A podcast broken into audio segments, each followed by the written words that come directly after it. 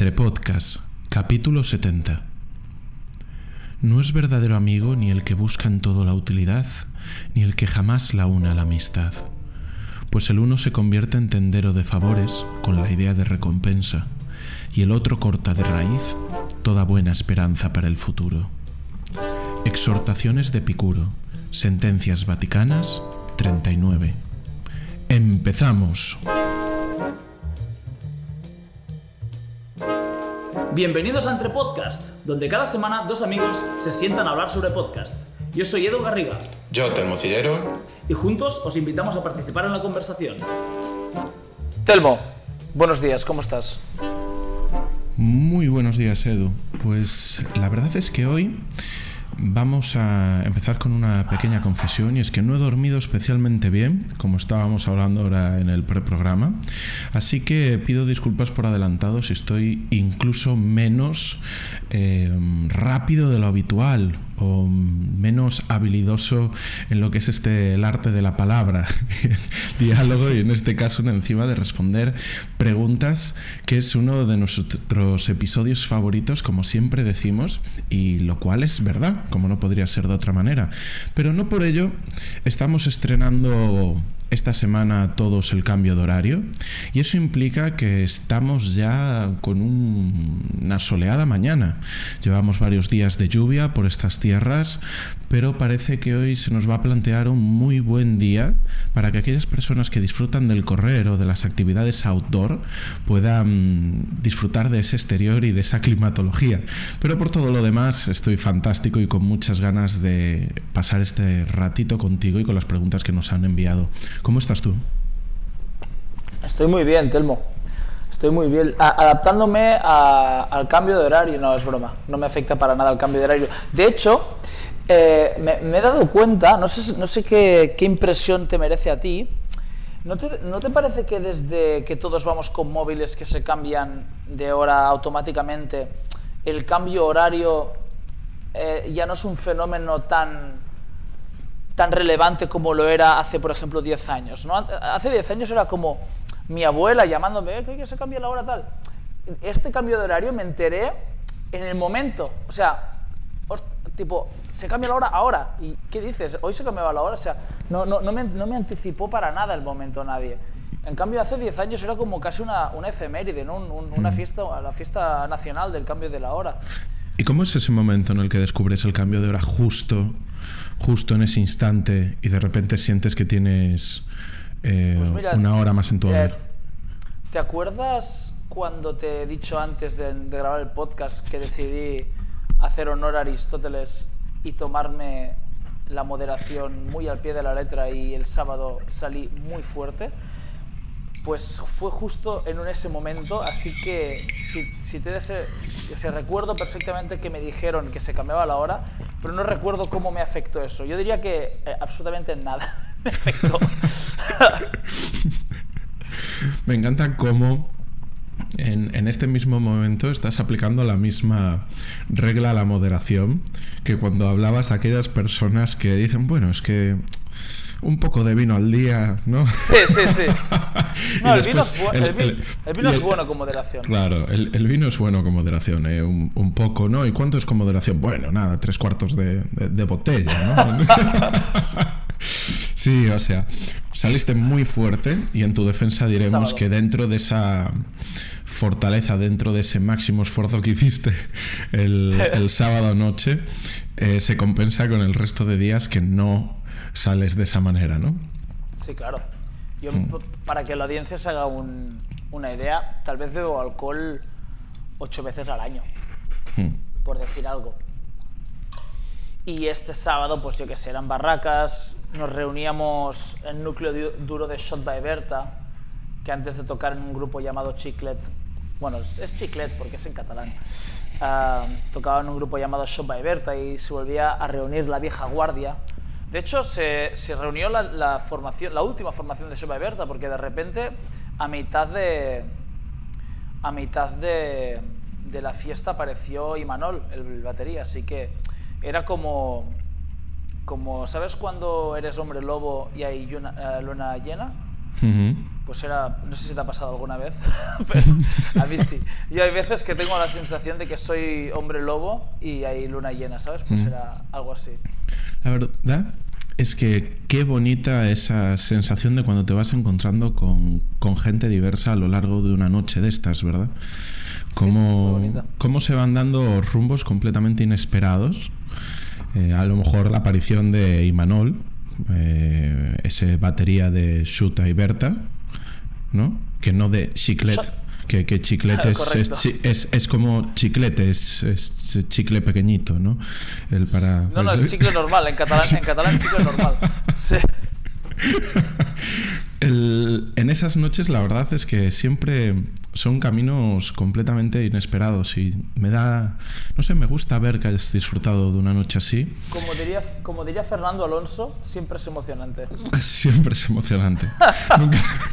nunca, se sabe lo que vas a encontrar en, en una noche o en un supermercado cuando, cuando se te estropean las toallas y tienes que comprar nuevas toallas y Tienes que, no tienes leche en la nevera y tienes que bajar por leche.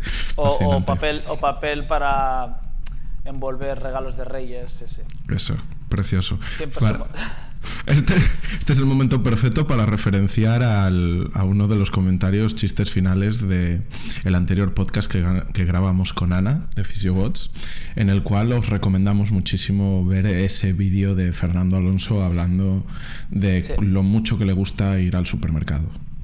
Es fascinante. De momento lo mejor del año, seguramente. Muy posiblemente, muy posiblemente. Y eso que el 2021 tiene mucho para compensar. Hay que ir cogiendo de todos lados, tiene mucho para compensar. Bueno, ¿qué? ¿Empezamos con las preguntas, Telmo?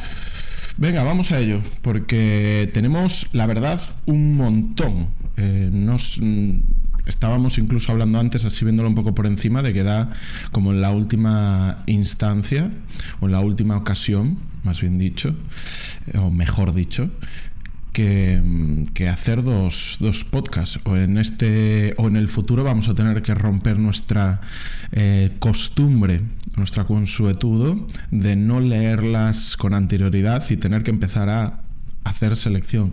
Pero a nosotros nos gusta responder todas, ¿correcto? Sí, ¿podemos ya anticipar que habrá dos entre podcasts? ¿70 y 71? Mm, puede ser, puede ser. Vamos a intentar hacerlo bonito, bueno y célere. vale. Pues celere, por favor. celere, celere. Bien. ¿Empiezo yo? Sí. Sí, vale. Pues tenemos una primera tanda de unas cuantas preguntas que no tienen autor. Estas te las enviaron a ti, así que a lo mejor sabes de alguna. Hay algunas que, han solicitado que sean anónimas. Eh, primera pregunta. Si como atleta mi mayor debilidad es la fuerza, sentadillas, pesos muertos, ¿Creen que hacer una programación centrada en la fuerza sería óptimo y daría mejores resultados que seguir con la planificación de CrossFit e ir ganando esa fuerza de ahí? Edu. A ver, es la gran pregunta. Una pregunta que se va repitiendo a lo largo de, la vida, ¿no? Y que la hablamos hace poco, además. Eh, sí, a ver, Ben Bergeron, ben Bergeron siempre dice que no, que no es una aproximación correcta la de... Al final, CrossFit son tres cosas, skills, capacidad y fuerza. Y hay gente que se ve muy fuerte en dos de ellas y de repente ve que no tiene suficiente fuerza y su tendencia es a pensar que... Mm, discriminando las otras dos y centrándose en la fuerza van a mejorar qué tal. Ah, mi experiencia en la de Ben Bergeron, que son dos muy distintas, pero la misma conclusión, es que no, que no funciona, que, hay que ir igualando la fuerza sin dejar de entrenar lo otro. Luego también estaría, claro, estaría por ver si esta persona tiene el, el nivel de las otras dos. O sea, que aquí se puede, se puede dar... Eh, esa situación, ¿sabes los sentidos que te engañan? Que, que, los sentidos te pueden engañar si pones la mano en un recipiente con agua muy fría y de repente el agua con un recipiente de agua eh, temperada puede que te parezca caliente el agua temperada, ¿no? Pues es lo con esta persona que no sé quién es, insisto, pero habría que evaluar, claro, si estamos hablando de que tiene 100 pull-ups unbroken, corre la milla o el kilómetro por debajo de 3 y tiene 100 de back squat, entonces sí estaríamos hablando de una persona realmente eh, desproporcionada en su fitness, pero es que a lo mejor tampoco, o sea, que habría que evaluar, que hay mucha gente que se cree que es muy buena haciendo metcons, y es muy, eh, metcons de aeróbicos, de, con elementos monoestructurales, y muy buena en gymnastics, en comparación a lo mala que es levantando una barra, pero tal vez en comparación a una persona que no, no, dirías nunca que es buena en gymnastics, como puede ser Ekai, que es muy grande, siguen siendo peores que él. Entonces, habría que evaluar si realmente está tan desproporcionado como esa persona se cree. Pero en cualquier caso, mi consejo es no. Puedes, puedes eh, poner algo más de foco en, puedes poner algo más de foco en, pero para nada centrarse, centrarte única y exclusivamente en, en trabajar la fuerza. No, no, para nada. Mm. Sí, muy en línea con lo que acabas de decir tú, es que además eh, aquí nos olvidamos de que estamos en un deporte en el cual sí que es cierto que se premia el ser muy redondo en todas las cosas, pero cuando tienes una debilidad, en este caso como en la fuerza, te puede dejar fuera de juego, como a lo mejor vimos en la Madrid CrossFit Championship, en la cual había un evento especialmente que era el 3-2-1 Lift, ¿no? En el cual se veía personas pues que a lo mejor no podían o hacer la parte de peso muerto, que no podían hacer la parte del squat clean, pero que, bueno, del clean, pero que realmente estábamos hablando también de pesos eh, elevados y significativamente interesantes.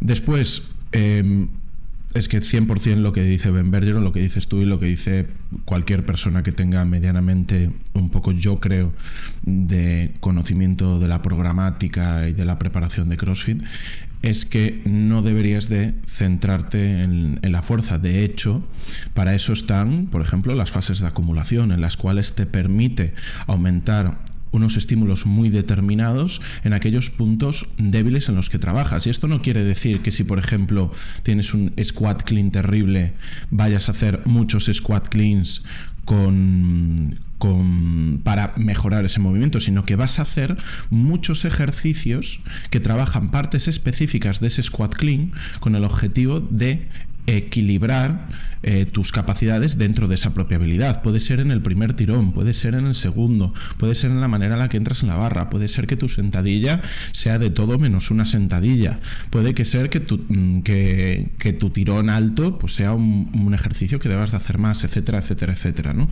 Entonces, dentro de una programática de CrossFit, dentro de una programación de competición, si eso es eh, la pregunta a la que va orientada, pues... Eh, se, permite y de hecho debería de ser así, debería de ser así. Pues pregunta contestada. Voy yo a uno que especifica anónimo mejor. A ver qué nos depara. Insisto, no, no leemos las preguntas antes, pero alguien que prefiere ser anónimo y que, y que salta con cinco preguntas. Vamos a intentar a ver si las podemos responder rápidas las cinco. Buenas preguntas. Ah, escoge la que te dé salsa. Nada, las vamos a responder todas. CrossFitter 2018 Regionals tramposo, aunque no deis nombre, comentad trampas o sospechas. A ver, molaría que hubiera verbo en la pregunta, ¿no? Eh, CrossFitter 2010 verbo. CrossFitter 2018 Regional tramposo, aunque no deis nombre, comentad trampas o sospechas. Yo no sé de quién ah, habla. Yo no sé si tú lo sabes, pero yo no tengo ni idea.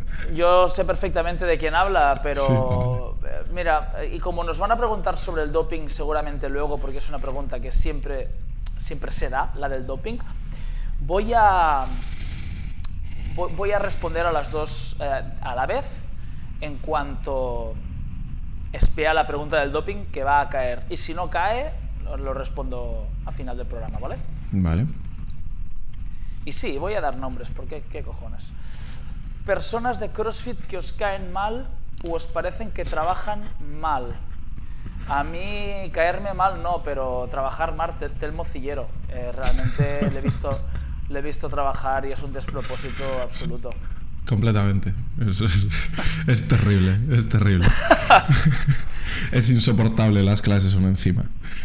yo no me, no me gustaría, no me gustaría estar como, como practicante dentro de una clase de, CrossFit con Telmo Cillero. Jamás. Es un pesado. Oye, esta persona es amiga tuya, ¿eh, Telmo? No sé, quién es, pero sí, porque luego pregunta competiciones con competiciones con favoritismos, errores, chambonadas, sabe Telmo. Es muy, muy, muy económica en, en la escritura esta persona. O sea, se, se ahorra cualquier palabra si puede. Vale, yo Eh, me vais a disculpar, pero tengo que buscar lo que es chambona. chambonada. Sí, no sé. Pues será una palabra ga- De- gallega, ¿no? Si, de- si dices sabetermo. No, no. De- desacierto ¿No? propio del chambón. Ventaja obtenida por chiripa. Es también propio de coloquial Costa Rica y, Cu- y Cuba. Chapuza. Trabajo mal hecho. Joder, pues eh, siento, siento decepcionar mucho a, a la persona de verdad que pregunta, ¿eh? pero en competiciones con favoritismos, errores, chambonadas. Además, tal como lo pones, como que me da una oportunidad para, para hablar sobre algo que, que- que he vivido o que, pues la verdad es que no lo sé. No lo sé, no Yo sé si tú puedes mira, aportar algo. Sí, por supuesto. Voy a aportar que competiciones con favoritismos yo no he presenciado ninguna y competiciones con errores todas a las que he ido, evidentemente. Es, es- cualquier es inevitable, sí. Incluso, incluso, creo que en regionals, como así máximo paradigma de competición, hubo, hubo errores porque alguien tocó una pantalla de la Hasselblad cuando no debía o algo así. O sea que sí, evidentemente, competiciones con errores, pues todas. Competiciones con favoritismos, yo no he presenciado ninguna. Pero, mira, voy a contar una historieta. Una vez un amigo uruguayo me dijo que en, que en un box de Uruguay, el jefe del box montó una competición interna hizo pagar a sus atletas, que eran sus clientes, para participar en la competición y se montó y él participó de la competición y se montó una competición a medida para ganar él, algo así. o sea, esto es, sí, sí, sí, sí. Esto me, me comentó que era que era gi- gi- gi- eh, gimnasta y que todos los words eran como de muy de mucho de mucho gimnástico. Pues Pero puedo, puedo es lo- lo compartir. más- lo más- sí, puedo, Sí. yo puedo compartir una chambonada propia en, en una competición, pero, pero no, no, no me imagino que vaya por ahí. Pero bueno, ya que estabas hablando de. Nosotros organizamos en enero, febrero del año pasado, el que era el segundo Artabro Showdown, en la cual pues abrimos a. nos escribieron de algunos boxes amigos, entonces al final terminó siendo una, una competición a la que vino incluso gente de fuera y tal, y muy divertida en el box. Montamos unos hinchables, unos puestos de vendors, una cosa. Suena así como muy eh, gr- grande, pero no, realmente era en el box, ¿vale? Y tú, Edu, que has estado allí, obviamente da para lo que Sí. da. Pero bueno, cientos de personas pre-COVID, ¿no? Dentro de un box de CrossFit. La verdad es que quedó espectacular, lo pasamos muy bien. Incluso ya estábamos pensando, una vez pasado el, el momento de la marea, ¿verdad? Esos dos días de decir, vale, la gente pide, vamos a hacer otro. Aún el otro día nos llegó un email de una persona diciendo si íbamos a hacer la tercera edición. Y nos sucedió que para la final, en una de las categorías, eh, yo que estaba pasando los resultados cometí un error. Y un equipo que además era de, de- después revisando, que eran de mis amigos de CrossFit La Galerna, que estaban en la competición por ese, eh, porque había cometido ese error, ¿no? Estaba la cosa muy, muy empatada. Después revisando tuve que decirles, ostras, lo siento muchísimo, pero es que acabamos de revisar y es que estabais fuera, ¿no? Y pues eso es una chambonada, imagino. Es una. pues, desde luego es un error mío, ¿no? Pero, pero Sí. me imagino que esto va por otro lado, no sé, no tengo ni idea. Yo creo que sí, porque ahora me he anticipado y he leído las dos preguntas de, este, de esta persona. Mm, est- están tiradas eh, con mala leche. ¿Por qué alguna gente eh, hace tanto la pelota a los coach? Eh, mm, yo no, no he visto que hicieran la pelota. Normalmente la pelota se hace cuando quieres sacar algo de alguien. Y en ese sentido el coach no creo que te pueda dar, o sea, el coach no te evalúa, no te pone nota, no, no te paga, ¿no? Que serían como dos ejemplos muy claros de persona a quien sí le puedes hacer la pelota, que es a tu jefe y a tu profesor. El coach ni te evalúa, ni te pone nota, ni te califica, ni te paga a final de mes. Entonces no vería ningún motivo por el cual, de hecho es una situación, ahora que gracias a esta, a esta persona por hacerme reflexionar sobre ello, no, no se estila el peloteo en el, a, a los coaches, ¿no? Hasta donde yo sé. Mm, No, no sé si a lo mejor es porque hay personas que son especialmente eh, agradables o, o quizás insistentes o que, o que están más... no sé. Desde luego yo nunca he tenido esa sensación tampoco. O si la he tenido, la verdad es que ahora mismo no me acuerdo. Y además, un coach, si es un buen coach, eh, te, te va a corregir siempre, te va a corregir de la manera adecuada. Claro. No deberías de tener que hacerle la pelota para que te corrija.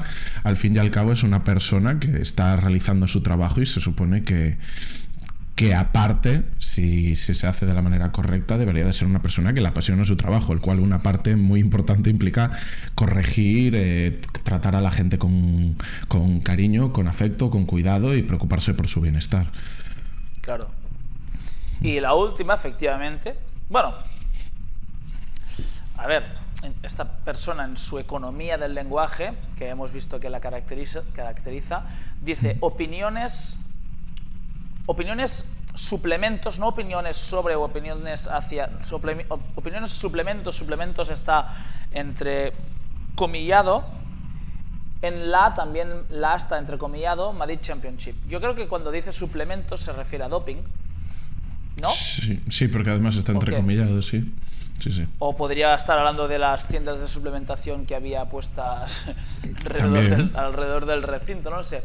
Y, y yo voy a dar mi opinión al respecto y creo que no le va a gustar a esta persona, eh, que es que igual que en el CrossFitter 2018 Regionals Tramposo, aunque no deis nombre, comentad trampas o sospechas, creo que muchas veces, em, o sea, tú, tú puedes dudar todo lo que quieras de una persona, que hasta que no se demuestre que va dopado, no vas a saberlo a ciencia cierta, ¿no? Pero muy a menudo nos como satisface y nos tranquiliza saber que va dopada. Y por eso insistimos tanto y preguntamos tanto, o me preguntan tanto en las competis sobre cuántos van dopados, como si lo pudiera oler, ¿no? Como si lo pudiera detectar por el, el tono de su piel. Hay indicadores, pero no son para nada objetivos y pueden fallar. Entonces, me da la sensación de que lo que esta gente espera es una respuesta de sí van dopados, todos van dopados, porque de alguna forma les resulta ah, gratificante saber que esa es la manera de conseguir las cosas y de que si ellos no consiguen lo que esa gente sí está consiguiendo es porque no se están dopando o al revés, de que si se dopan lo van a conseguir. ¿no? Como, como lo que siempre hablamos de la pastilla, de dame una, una pastilla mm, que me dé la respuesta. ¿Cómo, Edu, ¿cómo mejoro los doubles? Y lo que, lo que no, no quieren escuchar la respuesta. Quieren que les des una pastilla metafórica en la que si se la toman ya van a saber hacer doubles. Pues en este caso la pastilla es literal, o sea, es una pastilla o un- una eh, inyección que si te la tomas eres buen crossfitter. Ah, no sé, ayer estaba viendo el documental Ícaro y el tipo ese dopado hace peor competición. Evidentemente que el doping funciona, pero en estos, en estos casos me da la sensación de que lo que queremos no es no queremos saber la verdad. Queremos saber queremos una respuesta que nos Satisfaga. reconforte, correcto. Sí, mm, puede ser. Además, la, la pregunta es si realmente cambiaría algo el saberlo a ciencia cierta o no. Mm, Yo siempre recomiendo, y lo, y lo hago de manera habitual, que es eh, simplemente no comentar lo que pueden estar haciendo los otros o las otras personas. Céntrate en lo que puedes hacer tú y en estar satisfecho con tus resultados basados en tu esfuerzo y con lo que has intentado conseguir. Y nada más. Sí, Correcto. ¿Ves cómo ha- ha- habría preguntas sobre doping al final? sí, sí, sí. Em, hola chicos, ya sabemos vuestra afición por la lectura y vuestra genial costumbre de llevar libros allá por donde vais. En una competición tan masiva y multitudinaria como la MAD, ¿cómo sois capaces de concentraros en una lectura? ¿Utilizáis alguna técnica en esos contextos? Y otra pregunta, ¿cuáles eran los títulos de esos libros y si era por alguna razón en especial? Gracias por el trabajo que hacéis. Pues eh, la verdad la estaba leyendo y, primero pensé una, una respuesta que era que no había leído en la Madrid, pero es que sí que leí. De hecho, yo, yo llevé tres libros. Em, uno, Uno que de hecho estuve leyendo en el propio recinto de la Madrid CrossFit Championship, que era eh, una selección de cartas a los varones ilustres que escribió Petrarca a diversos autores de la antigüedad, Cicerón, Séneca, eh, Homero, bueno, hablaba, hacía ejercicios ¿no? de, de, hablar con ellos de aquellas figuras con las cuales él se sentía pues no cercano en el tiempo, pero sí cercano espiritualmente. Además, de esto ya hemos hablado, Petrarca encontró, no solo fue el, iniciador del humanismo, sino que fue el que descubrió muchas obras que hasta entonces estaban desaparecidas. Y ese libro lo leí en la, en la propia Madrid CrossFit Championship en, en, zonas como por ejemplo a ti no te coincidió no Edu yo creo que eran momentos que estaba así. En uno estaba con, con el grupo de Max Effort y entre eventos estaba tirado allí en el césped muy cómodamente leyendo boca arriba. Y como a ti te gusta sí sí sí que le saco mucho mucho juego. Y en otro momento estaba la verdad en la zona eh, donde era zona, yo creo que para todo el mundo, donde podías coger eh, cafés, eh, creo que había también sí, en la carpa. calientes, así, en la carpa justo. Y ahí en la carpa me cogí, la verdad, un café en el puestito este pequeñito que había allí y me senté y, y de hecho ese fue un momento muy agradable porque tuve la oportunidad. ¿Cuánto, paga, ¿cuánto pagaste por ese café? ¿Cuatro o cinco? Era, sí, era careiro. Era 3,50 euros, 50, 4 Sí, sí, o algo sí. así. Nada de precios populares, ¿eh? Me acuerdo. me No, acuerdo no eran, no eran precios populares, ¿no? Porque además no eran especialmente grandes. Pero estaba muy rico, estaba bien. Sí, y ese momento fue muy. Sí, y ese momento fue. ese momento fue especialmente agradable porque al estar allí en una zona tan transitada. eh, había gente que, que se paraba y se me presentaba y, y- y la verdad es que agradecí muchísimo el poder conocer a diversas personas que de otra manera no hubiese podido conocer eh, estando allí leyendo. Después había llevado eh, uno de William Blake y ya voy, voy cortando, que es el matrimonio del cielo y el infierno, el cual hay una edición bilingüe para aquellas personas que lo prefiráis además leer en inglés o que, que además está anotada porque la interpretación de algunas de las obras de William Blake es complicado, hablo por propia experiencia de que resulta complicado, y después llevé un o sea, un libro de ejercicios de uno de mis eh, profesores de latín, que es Roberto Carfagni, que se llama Nova Exercitia Latina, Adusum Discipulorum, Quituntur Familia Romana, ¿no? que, que es un libro de ejercicios, básicamente.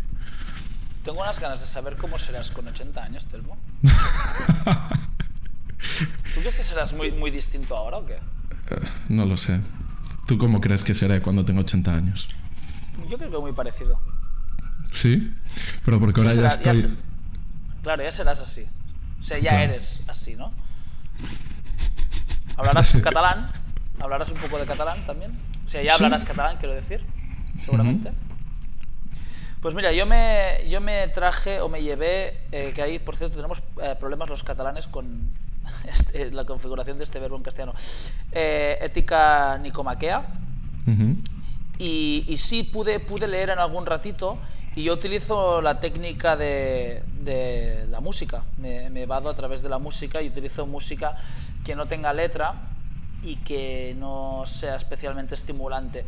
El lo-fi, de hecho, se ha puesto muy de moda precisamente por esto, porque ayuda a estudiar, porque es como una música muy desprovista de, estímulos, muy, muy, muy simple, muy llana, incluso en lo, en lo acústico, ¿no? en, la, en la producción es una, música que tiene muy pocos estímulos.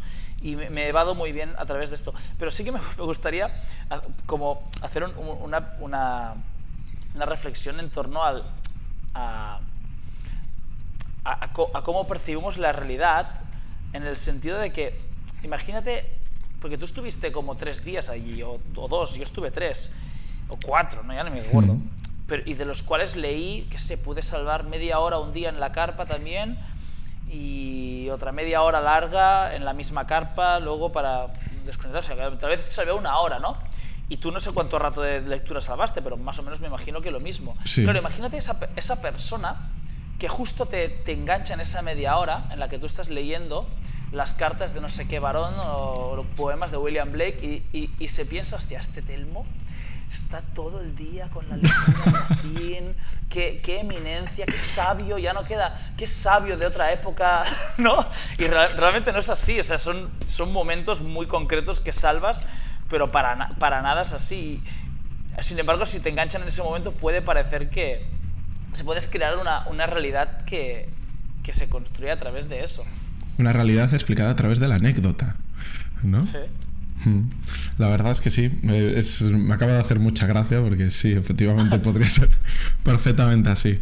No hay muchas oportunidades de leer en un evento como, como este, pero si llevas el libro encima, cuando surge el momento lo tienes, ¿no? Eso de em, mejor llevarlo y no necesitarlo que necesitarlo y no tenerlo. Correcto. Y vas a leer más, eso sin duda. Eso siempre, siempre que alguien quiere tocar un instrumento y no lo está tocando, mi pregunta siempre es ¿dónde lo tienes y cómo lo tienes? Si quieres tocar la guitarra, la guitarra tiene que estar fuera de la funda, siempre. Siempre. Vertical, ya vertical, y, y, al, y al ladito de tu cama o al ladito de tu escritorio. Que, que de repente puedas agarrarla y va, voy a tocar 10 minutos, pero si sumas 10 minutos dos veces al día, son 20 minutos al día, oye, que al final del año es mucho tiempo ¿eh? tocando la guitarra, te da para te da para montar un grupo 20 minutos al día. ¿vale? Entonces es importante, pues tienes un libro que se salvas 10 páginas. Oye, 10 páginas que te has leído ese día. Bien. Venga, va. Pregunta 4. Hey chicos. Tema preguntas, ya sé quién es. ¿Crees que el famoso vacío existencial realmente se soluciona llenándolo o realmente aplanándolo? Hostias. Telmo, sálvame. ¿Qué es el vacío?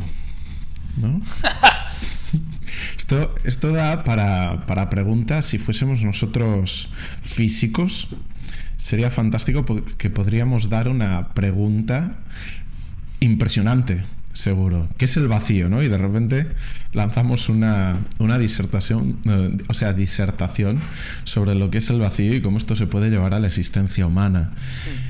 ¿Se soluciona llenándolo o realmente aplanándolo? Mm. Yo, como dije, no estoy especialmente. Arráncate tú un poquito. Oye, Telmo, está hablando del vacío existencial, ¿eh? Lo sé, lo sé, lo sé. Vale, vale, no del vacío en, cuestión física. O sea, el vacío existencial de. Víctor Frankel, entiendo. Entiendo, entiendo, porque hemos hablado de él aquí. Correcto. A ver, es que aquí hay muchas cosas seguramente semánticas que, que molaría discutir con esta persona que sospecho que es Adrián Zurita, co-host de, de CrossFit Zugasti. Y entiendo que cuando dice, claro, llenar el vacío existencial puede ser interpretado de muchas maneras. La primera que me viene a la cabeza, que es como negativa, es pues haciendo, haciendo, haciendo, haciendo, haciendo, haciendo, como para evadirte de mm, la propia existencia, ¿no? De qué hacemos aquí, por qué estamos aquí. Entonces, como rellenar por rellenar, lo cual no también tendría una lectura positiva si sabes mm. canalizar toda esta acción, ¿no? Toda esta necesidad de hacer. Lo que no entiendo muy bien es qué significa cuando dice aplanándolo cuando dice aplanar el vacío existencial. No sé si aquí es una terminología muy propia de Víctor Frankl que desconozco o, no me acuerdo, o es eh, de la naturaleza de Adrián Zurita, que es, su propio lenguaje. No lo sé, no sé, no sé exactamente a qué se refiere. Hmm.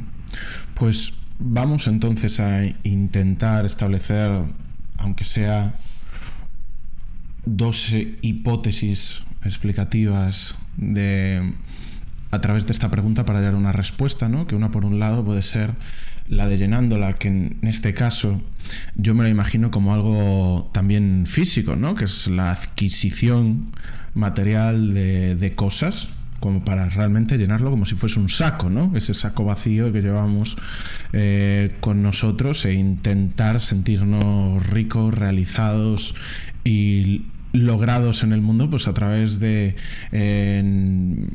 emprender, conseguir dinero, una casa grande, un coche grande, algo, por ejemplo, que eh, todos los, los, países del mundo se pueden sentir casi referenciados a través de esto. Y también, por otro lado, a lo mejor imaginándonos una gráfica en la cual tan grande es el vacío, ¿no? Como debe de ser compensado por, por, otra curva a base de lo que decías tú de hacer cosas, ¿no? De tal manera que la suma entre uno y otro pues sea lo más cercana a cero posible. Lo que suele suceder con estas cosas, como suele suceder con muchas de las que atañen a la mente y al ser humano, es que no suele ser, por un lado, ni matemáticamente no es posible explicarla de manera matemática, ¿no? De manera tan racional, sino que a lo mejor incluso el aplanarlo, Este vacío existencial, el aplanamiento del mismo, pasa justamente por hacer cosas que te gusten sin buscar que tengan efecto alguno en el vacío existencial. Porque eh, basta que estemos haciendo algo para obtener una retribución psicológica para que este algo con mucha seguridad no cumpla su objetivo. ¿No? Es el, tema, dilema, pues que podemos aplicar en este caso al vacío existencial de la felicidad. Cuanto más la buscas, más escapa, ¿no? Y al final pasa por, por otras cosas. Oye, Telmo, se me acaba de ocurrir una idea. ¿Qué te parece si dejamos esta pregunta respondida hasta aquí y invitamos a Zurita al siguiente entre podcast, que tal vez no será el 71, sino que será el 72, y debatimos sobre esta pregunta solo? Hmm, vale, me parece bien. De, hecho, ya lo hemos tenido, ya lo hemos tenido alguna vez. Y de hecho estaba ah. pensando al ver la primera, la de la mayor debilidad de la fuerza, me vi transportado por un momento a ese maravilloso local en Ciudad Real en el que estuvimos con Ismael Montalbán. En el, buenos, buenos bocatas. Buenos buenos, bocatas. Un sitio fantástico en el cual el, el pan es el rey. sí. sí, sí, sí. Vale, perfecto. Pues sí. Aún habla esta semana de, ese maravilloso local con su misión, tapa de pan con pan. pan con pan. Hoy se lo comento Zorita, ¿vale? Para hacer el entre podcast este y dejamos la pregunta del vacío existencial para, comentarla con él. Venga. perdona. Pregunta para el podcast 70. Sí, además, eh, esta es para Edu. ¿Has pensado en franquiciar 77 Fit? Ah, no, es que lo haya pensado, pero bueno, es un, es un, modelo de expansión. Al final la franquicia es un modelo de expansión y como todos los modelos pues tienen sus pros y sus contras. Y en los contras está el que pierdes mucho control sobre tu marca y en los pros está el que facilita mucho la expansión rápida no tanto como la licencia, que es lo que ha hecho CrossFit, en la que todavía pierdes más el control sobre lo que sucede en tu empresa, pero ya has visto la velocidad a la que creces, que es brutal. Eh, sin embargo, en cualquiera de los dos escenarios eh, sucede lo mismo, que es que creo que 77 Fit todavía no, no tiene una propuesta suficientemente seductora como para que alguien decida abrir un 77 Fit en lugar de un box de CrossFit. O sea, creo que debe abrir un box de CrossFit, poner la palabra CrossFit en la puerta y luego ahí 77 Fit puede entrar, pero no como franquicia, sino como parte implicada en el proyecto, que es lo que estamos haciendo hasta ahora. Eh, porque sí puede aportar muchísimas cosas, creo, desde programación hasta conocimiento, hasta partnerships hasta tecnología, o sea, hay muchas cosas que, que, puede traer marca, ¿no? Hay muy, cosas muy intangibles como la marca, que es qué vale ese 27 Fit ahora, eso no lo sé, pero hay cosas tangibles como la tecnología que, que, viene detrás de 77 Fit, ¿no? En cualquier caso sí puede aportar, pero no lo suficiente como para que alguien decida voy a montar un 77 Fit en Madrid porque el nombre 77 Fit se vende solo. Ese es el, principal motivo por el cual creo que la franquicia no beneficiaría para nada al, proceso de expansión de 77 Fit. Y voy a por la pregunta 6, si te parece Telmo, ¿vale? Vale. Hola Edu y Telmo. Primero que nada, gracias por sus podcasts. Muchas gracias a ti. Me bebo un café escuchándolos y siento que estoy en una conversación con ustedes. Pues invitada o invitado estás. Quería preguntarles si conocen a Pedro Vivar, qué opinión de él y si grabarían un podcast juntos. Un saludo. Pues conozco a Pedro Vivar personalmente. De hecho, puedo decir que he compartido un entreno con Pedro Vivar en el y una conversación telefónica con Pedro Vivar en, el, en una reunión de afiliados sobre en una reunión de afiliados que hubo en Madrid. Hicimos un teamwork y yo me puse con Pedro Vivar ground to overhead synchro air squats y algo más no me acuerdo. Tal vez burpees seguramente y, y, sí, le conozco personalmente, pero no, no, es una persona que esté en mi círculo de, de contactos habituales. Y creo que es eh, una persona muy inteligente, que ha sabido aprovechar muy bien sus conocimientos, muy ambicioso y muy... Ah, no sé cómo... No, creo que no existe una palabra, para, como... Muy intuitivo a la hora de proponer, ¿no? Como sabe muy bien que qué propuestas pueden agradar y sabe muy bien cómo presentarlas. No sé si la palabra, no creo que la palabra sea intuitivo, tal vez no exista una palabra para, pero creo que es una persona de la cual se puede aprender mucho. Hmm. Em, en este caso tiene más conocimiento Edu y de hecho lo acaba de decir que además lo conoce personalmente. Yo conozco la existencia de Pedro Vivar. La verdad es que no, no lo conozco a él ni conozco lo que hace lo suficiente como para tener una opinión formada de él. Soy muy prudente siempre eh, primero me rebato mucho las opiniones que me entra por, los ojos o por los sentidos, por así decir, pero aparte siempre espero tener al menos suficiente eh, información, datos, etcétera. Creo que apoyo bastante lo que ha dicho Edu. Creo que a lo mejor va también un poco por la línea del estoicismo, etcétera y, como en toda vertiente filosófica o versión eh, de una tendencia, pues cabe lugar a diferentes interpretaciones y diferentes maneras de verla y por qué no grabaríamos un podcast juntos creo que ah, bueno claro eh, por supuesto te pregunta. Grabaría un podcast sí sí por supuesto. Mm, se puede aprender de absolutamente todo el mundo y además, eh, en este caso, como decía, yo no lo conozco. O sea que Edu ya lo conoce, yo lo conocería y, fantástico, sí, por supuesto. Perfecto. Pregunta 7. Buenas. A mí me gustaría saber cuál es el ratio coach-clientes que tenéis en vuestros, en vuestros box, en las clases y por qué. máximo 1.20 en CrossFit. Hmm. Academy podríamos ser un poco más generosos, aunque todavía no hace falta porque no... Mm, bueno, alguna clase se llena por encima de las 20 personas, pero ah, técnicamente es mucho más sencillo de hacer Academy, todo lo que planteamos en Academy, así que el ratio podría ser superior.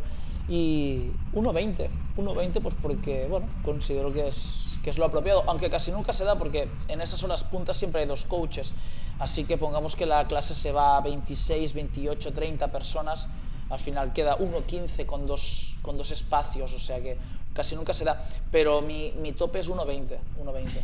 Creo que, es, que, es, que, es, correcto, creo que, que, se puede dar buena calidad 1.20, la verdad. Luego, perdón, eh, vienen ah, muchos truquillos, ¿eh? hay que saber, hay que, hay, que, tener trucos, hay que tener skills, como por ejemplo uh, Snatch, pues una persona por cada tres barras no porque no haya barras para todo el mundo, sino porque puedes dar mucha mejor calidad si hay 20 dividido entre 3 barras que 20 dividido entre una barras, o sea, 20 barras, ¿sabes? Pero que luego hay, hay ciertos truquillos, poner a la gente nueva delante, poner a la gente vieja detrás o más veterana detrás, así tienes, desde, desde enfrente del box tienes una panorámica buenísima, ¿no? Con, teniendo los, los más novatos justo enfrente tuyo y los, más veteranos al final, o sea, hay truquillos que vas desarrollando con el tiempo, pero 1.20 está bien si te sabes mover.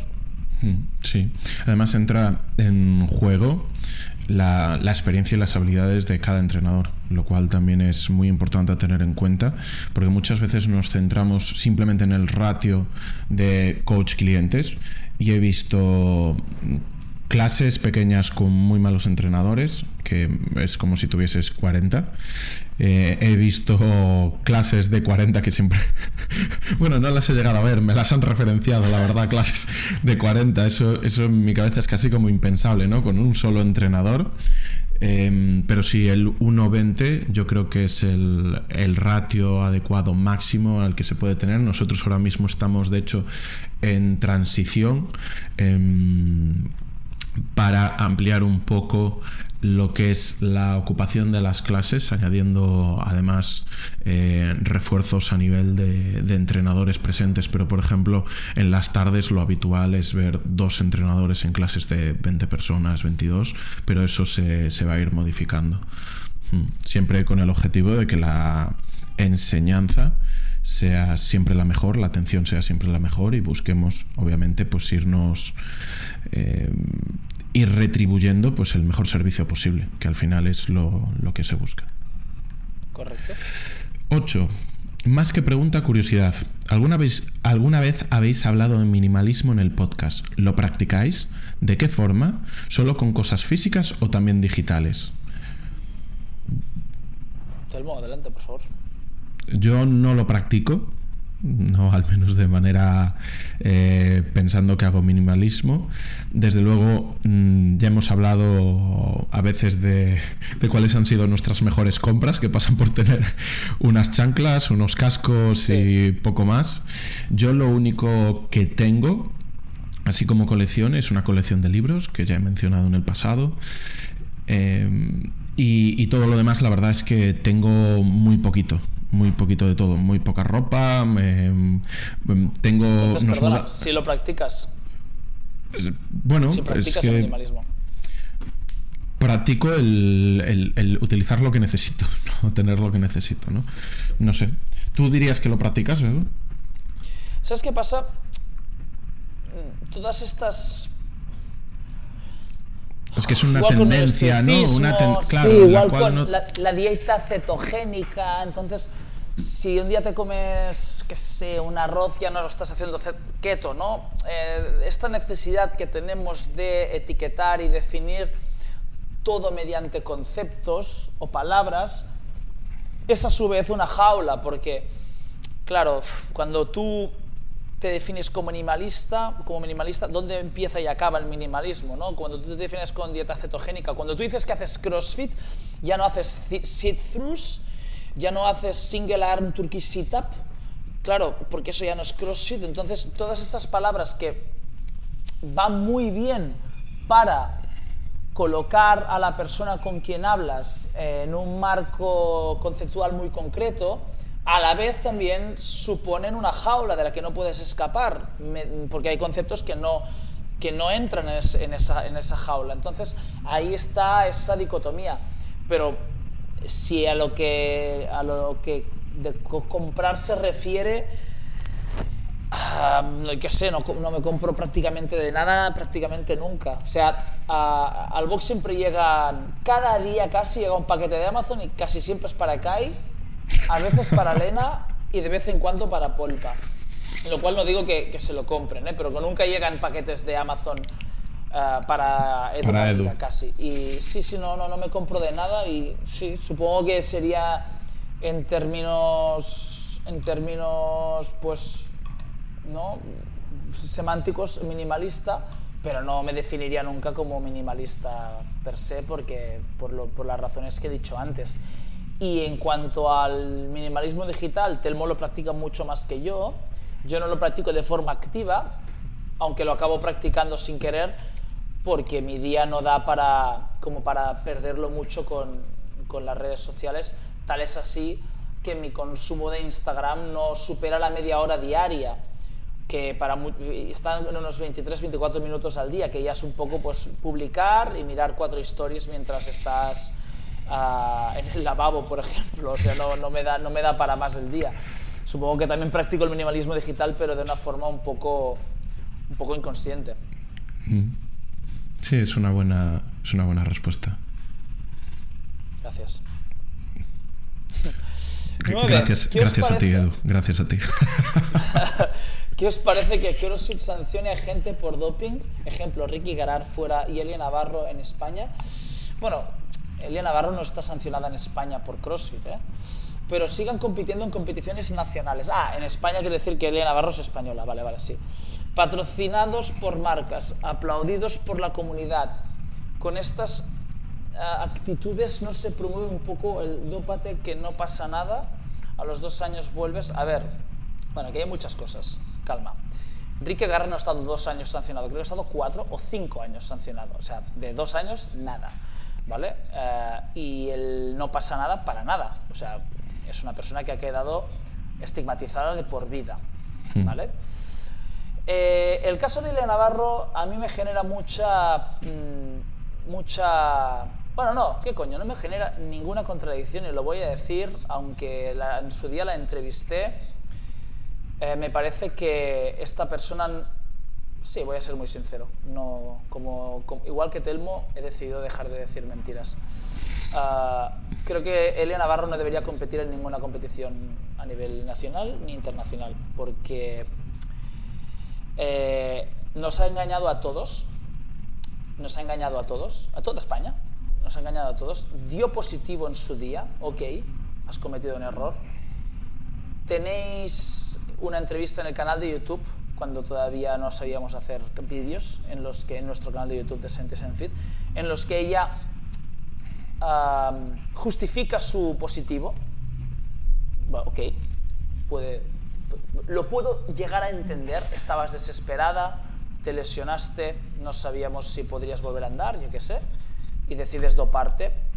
No solo lo entiendo sino que podría incluso empatizar con ella puedo, puedo empatizar con la desesperación de un deportista al no ver salida y al no ver futuro y solo mediante esa cosa, ¿por qué no? He escuchado opiniones mucho más radicales en plan te jodes y no vuelves a caminar, para no, está bien, ¿por qué no? No puedo decir que no lo, que no lo haría yo, pero dos veces no, tío. O sea, ha vuelto a dar positivo, ha vuelto a dar positivo en alterofilia además, eh, mediante otro sistema de toma de sustancias y de análisis, con, otra, con una federación de por medio, o sea, no. Claro, pero eso no la invalida para competir en CrossFit, porque ni tan siquiera es el mismo deporte. Pero yo creo que aquí la comunidad española debería tomar cartas, porque de entrada la- los motivos por los cuales se dopó la primera vez quedan absolutamente injustificados esta segunda. Y joder, eres, eres reincidente. Y cualquier persona que sepa algo de leyes sabe que no es lo mismo cometer un delito una vez que cometer el mismo delito dos veces. No lo sé, no puedo ser objetivo con, con esta persona ya nunca más. Bueno, has sido bastante objetivo, ¿no? Has presentado los casos. has- He has intentado ser presen- sincero, he intentado ser Sí, sincero. has, has presentado un poco los, los datos de, de lo que ha sucedido y después le has aportado pues tu interpretación de, de lo que haya, o sea, de, en lo que va la línea de la pregunta, que es qué qué te parece y qué consideras y, oye, eh, efectivamente, al final el tema de también los los patrocinadores yo creo que da para, para mucho juego siempre, esté el doping o no de por medio, y es que al final entramos en el terno debate de qué renta más, ¿no? Los beneficios económicos que te puede aportar una persona por la base de sus seguidores o el patrocinar a X personas con las que creas que, que debes trabajar. Ahí ya depende de cada uno y cada uno tiene su modelo de negocio o considera pues que, que algo va por encima del otro y simplemente es eso. Y lo increíble es que ahora empezamos con preguntas que tienen nombre. ¿eh? Eso es increíble. es verdad. Porque sí, la primera es de Rumbis, que pone en situación, un médico no os atiende bien varias veces. Sabéis por terceras personas que tiene muchos problemas en su vida privada y creéis que puede ser por eso. ¿Os quejaríais a su superior? ¿Pondríais una reclamación? Esto suena a, a- a- a caso que le ha sucedido de verdad, ¿no? Pues puede ser. A ver, lo, lo de que, lo de que tiene muchos problemas en su vida privada creo que lo dejaría a- fuera, porque primero, sabéis por terceras personas es la peor cosa que puedes saber en la vida, es por terceras personas. O sea, nunca sepas cosas por terceras personas. Nunca sepas. Porque, porque se pueden, pueden ser muy malas esas terceras personas, o pueden ser muy ciegas, o muy ignorantes, o muy idiotas. Entonces, me- mejor no saber por terceras personas, y menos si lo que saben es sobre su vida privada, que en cualquier caso no tiene nada que ver con su ejercicio, ¿no? su ejercicio profesional. En cuanto a una mala praxis, sí, estás perfectamente legitimizado a quejarte de su superior si esa persona ha- obrado en una mala praxis, ¿por qué no? Y más Sí. si es reiterada. Sí, porque no os ha atendido bien varias veces. Eh, Claro, pues, también habría que ver qué es no atender bien, si es no, no despedirse o no saludar o, o realmente hacer muy mal su trabajo. o sea, Sí, vamos, vamos a partir de la base de que es hacer muy mal su trabajo, ¿no? sí. Y creo que al final esto se ejemplifica muy bien también por un ejemplo que me gusta poner a veces, que es si tu padre de repente tuviese un problema cardiovascular que necesitase una operación a corazón abierto y tienes un amigo que es médico, cirujano, cardíaco, pero sabes que no es demasiado bueno en su trabajo, ¿no?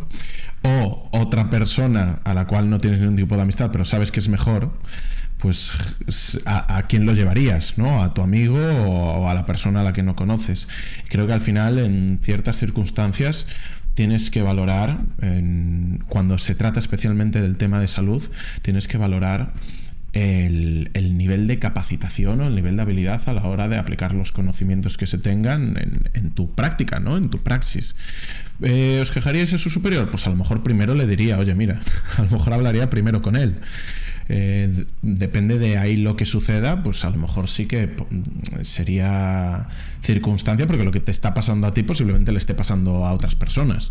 Y no es lo mismo, a lo mejor, un tema de salud menor de, que se soluciona con un antiinflamatorio, a lo mejor algo que realmente necesitaría que se solucionase de una manera mucho más profunda, ¿no? O adecuada o profesional.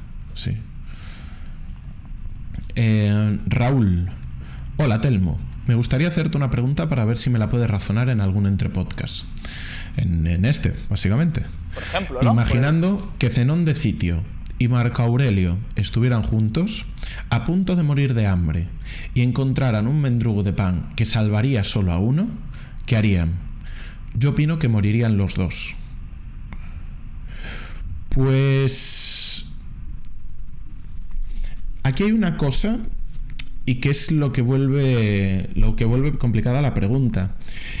Y es primero que nos faltan muchos datos. Porque ¿en qué momento temporal es esto? Zenón ya ha traspasado sus conocimientos de estoicismo y por lo tanto Marco Aurelio los conoce. ¿Es Marco Aurelio emperador del imperio? Eh, ¿Qué lugar tienen ambos en el mundo? Es más, ese mendrugo de pan salvaría solo a uno de esa situación y entonces saldría de allí vivo o lo salvaría solo para ese momento y ampliaría su agonía. No, claro, son, son muchas cosas. Entonces, vamos a ponernos... Me voy a poner en la situación de que Marco Aurelio eh, es emperador del imperio. Zenón de Sitio es cabeza del estoicismo, pero ya ha enseñado y tiene sus discípulos, entre ellos pues Marco Aurelio. Y que ese trozo de pan, ese mendrugo de pan, eh, efectivamente lo salvaría y le permitiría seguir cumpliendo con su labor. En este caso, creo que los dos elegirían la mayor utilidad y se salvaría Marco Aurelio. Por, por su posición en el, en el mundo con la capacidad de influir en mucha más gente. Al fin y al cabo, además, Marco Aurelio se considera como la llegada al puesto del princeps romano, del primero entre primeros, de donde, de donde viene nuestra palabra príncipe, que mm, de, de la figura del rey sabio de Platón. Y Zenón de Sitio ya conocía la, la figura del rey sabio de Platón. Entonces, ¿por qué no intentar vivir la utopía? ¿Por qué no intentar llegar al máximo número de gente con las doctrinas filosóficas que el propio Zenón eh, ya, ya ha traspasado, ¿no? que ya ha, ha dado en tradición a otras personas? Yo creo que te has liado, ¿eh, Telmo? ¿Que sí? Sí. A ver, yo creo que es mucho más fácil. A ver.